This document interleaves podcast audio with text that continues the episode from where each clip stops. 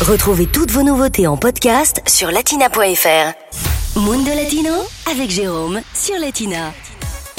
Allez, aujourd'hui dans Mundo Latino, on prend la route des États-Unis. Durant un mois, l'Amérique célèbre l'American Hispanic Heritage Month, le mois du patrimoine hispano-américain.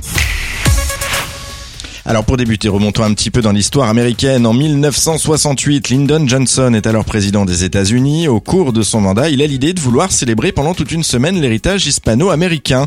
20 ans plus tard, dans les années 80, la semaine se transforma en un mois de festivités. Depuis, les célébrations débutent chaque année le 15 septembre, jour anniversaire de l'indépendance de cinq pays d'Amérique latine, le Costa Rica, le Salvador, le Guatemala, le Honduras ou encore le Nicaragua. Et à quelques jours d'intervalle, le Mexique, le Chili et le Belize célèbrent également leur indépendance. À noter que le mois se termine généralement autour du 12 octobre, lors du jour de l'Hispanité, jour où l'on célèbre Christophe Colomb.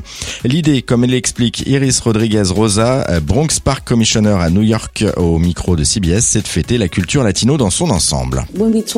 Quand on parle de culture, d'héritage culturel espagnol, on fait souvent référence à la mère patrie, l'Espagne, mais on parle aussi finalement de l'Amérique du Sud, de l'Amérique centrale ou encore des Caraïbes, et tous ont un point commun de célébrer justement une seule et même culture, la culture hispanique.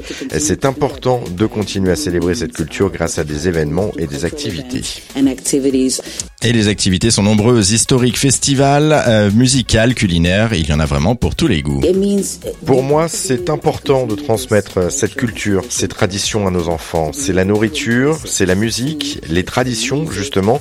Euh, quand on parle de tout ça, c'est extraordinaire. On veut justement eh bien, que ça se poursuive encore et encore pendant euh, de nombreuses années à venir. Et pour Castillo Planas, enseignante au Lehman College à New York, chaque latino doit être fier de ses racines.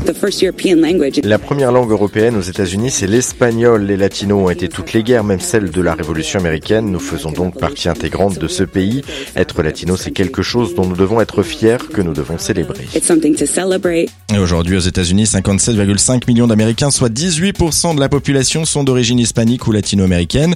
À l'occasion de ce mois de célébration, les archives nationales sont ouvertes. Vous pourrez notamment y retrouver les figures latinos qui ont positivement influencé ou enrichi la société américaine. Latina Podcast, le meilleur de Latina, en podcast sur latina.fr.